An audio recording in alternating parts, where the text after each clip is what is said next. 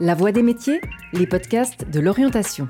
Dans cette deuxième saison, nous partons à la découverte de la durabilité dans les métiers. La mobilité électrique fait désormais partie de notre quotidien et de nos modes de déplacement et répond aux enjeux de la transition énergétique, que l'on soit particulier, professionnel ou institutionnel. Après un CFC d'automaticien et une envie farouche d'aller plus loin en matière de préservation de l'environnement, Michael a poursuivi ses études dans le domaine de la durabilité et de l'avenir énergétique. Il est aujourd'hui ingénieur en énergie, spécialisé en mobilité électrique, et nous l'avons rencontré dans une start-up où il produit des moteurs électriques pour vélos et vélos cargo. Oui, alors il y a un klaxon sur le véhicule. Vraiment, le but, c'est d'avoir l'agilité d'un vélo, mais d'avoir toutes les fonctionnalités qu'on aurait dans une camionnette. Donc en fait, il a les, clignotants gauche-droite, il a les feux euh, de détresse si jamais on doit se parquer pour la livraison, il a un klaxon pour la sécurité. Je m'appelle Michael, euh, je suis ingénieur en gestion d'énergie dans une start-up située à Aubonne. Et dans ma formation, j'ai commencé par un CFC d'automaticien que j'ai suivi avec un bachelor en énergie renouvelable, puis un master en énergie thermique, avant maintenant de travailler en tant qu'ingénieur euh, en gestion d'énergie. Dans la start-up où je travaille maintenant, je suis responsable de, dimensionner et de fabriquer, ou en tout cas du processus de fabrication des batteries pour les véhicules électriques, vu qu'on fabrique des, des vélos cargo. Et pour ces vélos cargo, on a décidé voilà, de quelle technologie on allait utiliser, euh, avec des choix économiques et sur la durabilité, justement. Et donc, c'est moi qui dois prendre ces décisions. Comment on fabrique les batteries? Quelle taille elles doivent faire? Comment est-ce qu'on les gère pour qu'elles soient, euh, soient correctement utilisables par les utilisateurs et aussi qu'on soit sûr qu'elles soient euh, sans danger pour l'utilisateur?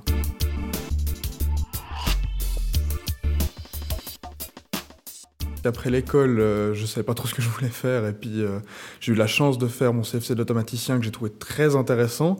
Et euh, durant ce CFC, avec euh, un de mes collègues qui était mon meilleur ami, ben, on, parlait justement de la suite. On voulait faire euh, des études.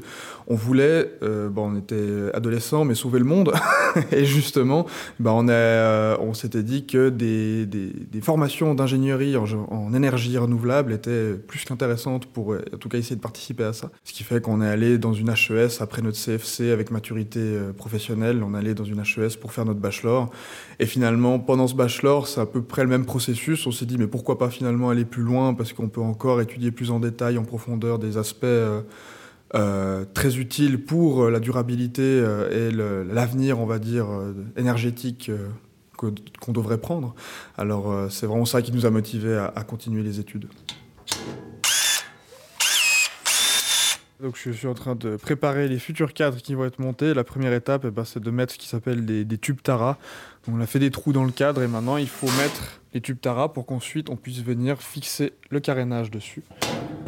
Ouais, alors une journée type, je dirais, de toute façon, on commence par les mails, comme tout le monde. c'est toujours un peu la partie, la partie paperasse qui est la moins intéressante. Ensuite, euh, ma journée, elle, elle, varie assez d'un jour à l'autre parce, parce qu'on est en train de produire nos vélos, justement. On a beaucoup de travail manuel à faire, vu qu'on fabrique quasiment entièrement tout nous-mêmes encore pour l'instant. En tout cas, une grande partie est fabriquée chez nous. Et le reste du temps, ben, je dois justement m'occuper euh, du dimensionnement des batteries pour la suite, vu qu'on on, aimerait produire de plus en plus de vélos cargo, car il y a un intérêt pour ces types de véhicules.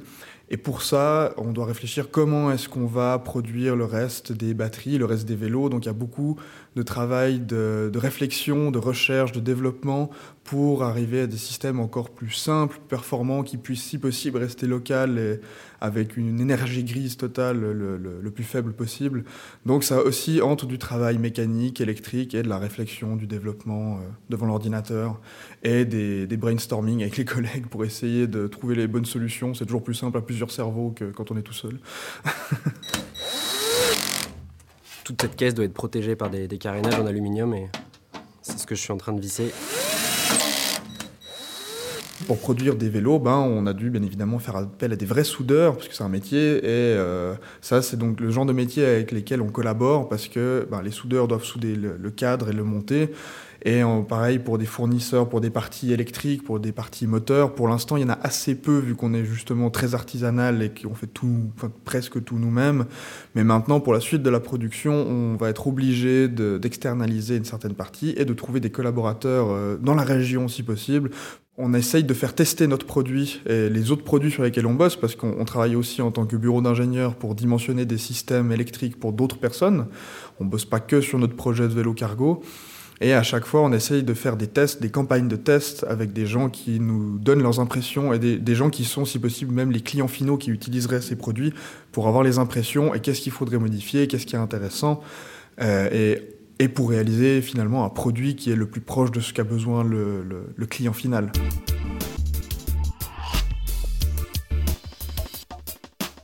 on progresse en général parce qu'on a l'habitude de faire des projets. Ça, c'est vraiment dans des bureaux d'ingénieurs assez classiques, on va dire. Nous, dans notre start-up, on a tous commencé en se disant bon, ben, faut bien qu'on prenne des responsabilités pour que la start-up elle fonctionne. Ce qui fait qu'on a aussi tous des responsabilités un peu supérieures à ce que des fois, ce qui est demandé en sortant d'études. Euh, vu qu'on doit faire de la gestion interne, de la gestion de procédures, de la gestion de, production, et donc si on est très intéressé à pas spécialement la technique, mais des aspects plus euh, bureaucratiques sur la durabilité, bah, c'est possible de continuer à faire des formations là-dedans. Donc là, on a beaucoup de chance de pouvoir en, fait assez facilement euh, changer de, spécialisation pour reprendre une formation et puis aller dans un autre type d'études.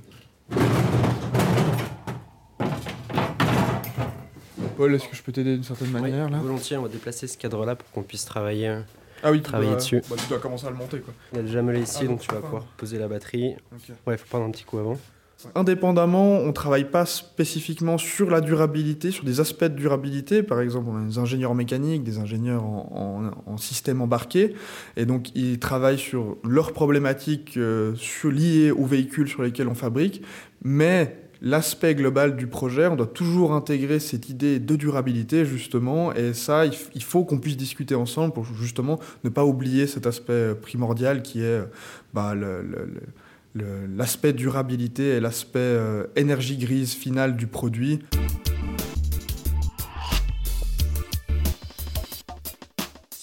Quand on fait la formation d'ingénieur, spécifiquement moi comme j'ai fait ingénieur en énergie renouvelable, c'est une formation qui est assez euh, générale, on va dire. On n'est pas des experts en mécanique, on n'est pas des experts en électrique, euh, mais on a un champ des possibles à la sortie de ces études qui est très large.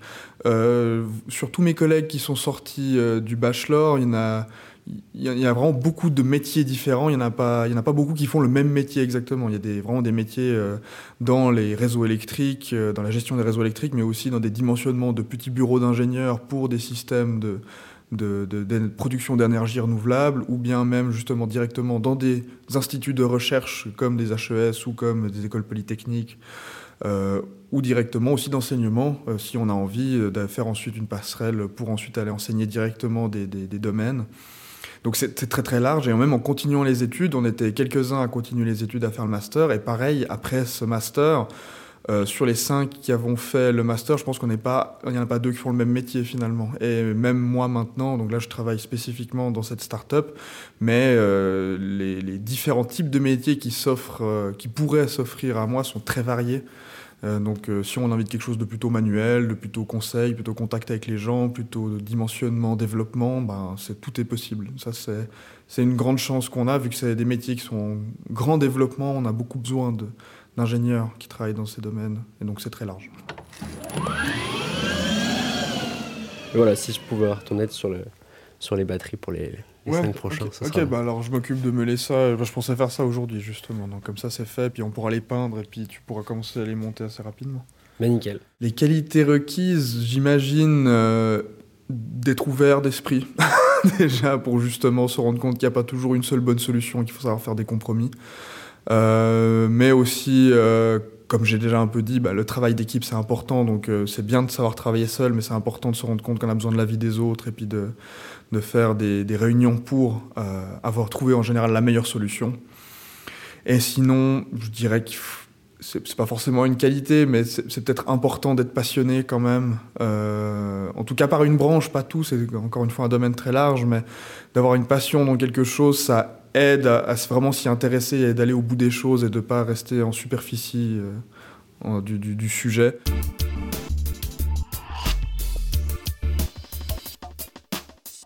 Les avantages, ben, c'est qu'on est, un, on est justement dans une branche de métier qui se développe énormément, qui, varie beaucoup, qui intéresse beaucoup de monde. Et ce qui fait qu'on on est constamment, en tout cas j'ai l'impression que on est constamment en train de se questionner sur euh, quelle est finalement la meilleure manière de faire. On, ne reste pas figé sur c'est comme ça que ça fonctionne et il faut toujours faire comme ça. On est toujours en train de se questionner pour comment être euh, le, le, plus efficace possible dans notre, dans notre domaine et dans d'autres domaines aussi liés à la durabilité et aux énergies.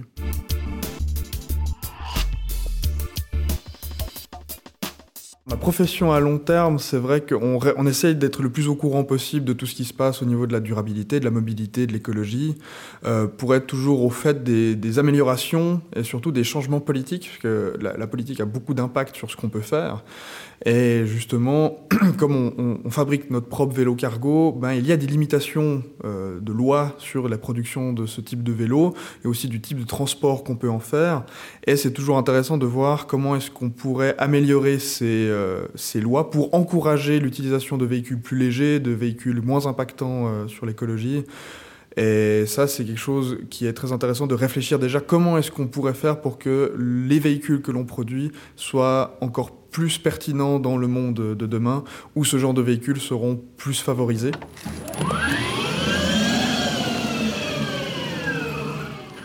on est sur euh, donc, un vélo qui est presque terminé. Et donc avant de, faire un, test de roulement, je vais aller rouler pendant une heure avec un collègue dessus pour bien vérifier que tout, fonctionne. Eh bien, on, finalise, euh, on met les protections, les carénages, euh, voilà, pour que le vélo soit prêt à partir. Un message qui serait à faire passer pour les, jeunes qui savent peut-être pas trop ce qu'ils veulent faire, euh, mais qui sont peut-être déjà un peu intéressés par la durabilité ou en tout cas l'énergie, moi, moi je trouve ce qui est très intéressant, ce qui m'a vraiment motivé à aller là-dedans, c'est d'essayer de comprendre pourquoi est-ce qu'on fonctionne comme ça maintenant et comment est-ce qu'on pourrait fonctionner différemment ou mieux. Euh, voilà, quelles, sont, quelles sont les raisons qui maintenant on en est arrivé à là et maintenant où est-ce qu'on doit aller pour faire mieux? Donc des questions vraiment de société et je trouve que des fois on est intéressé par ça, pas forcément par la technique. Et c'est intéressant aussi, euh, il n'y a pas besoin de faire de la technique pour faire de la durabilité, il y a d'autres branches qui s'occupent de ça pour réfléchir comment est-ce qu'on peut évoluer mieux en tant que société.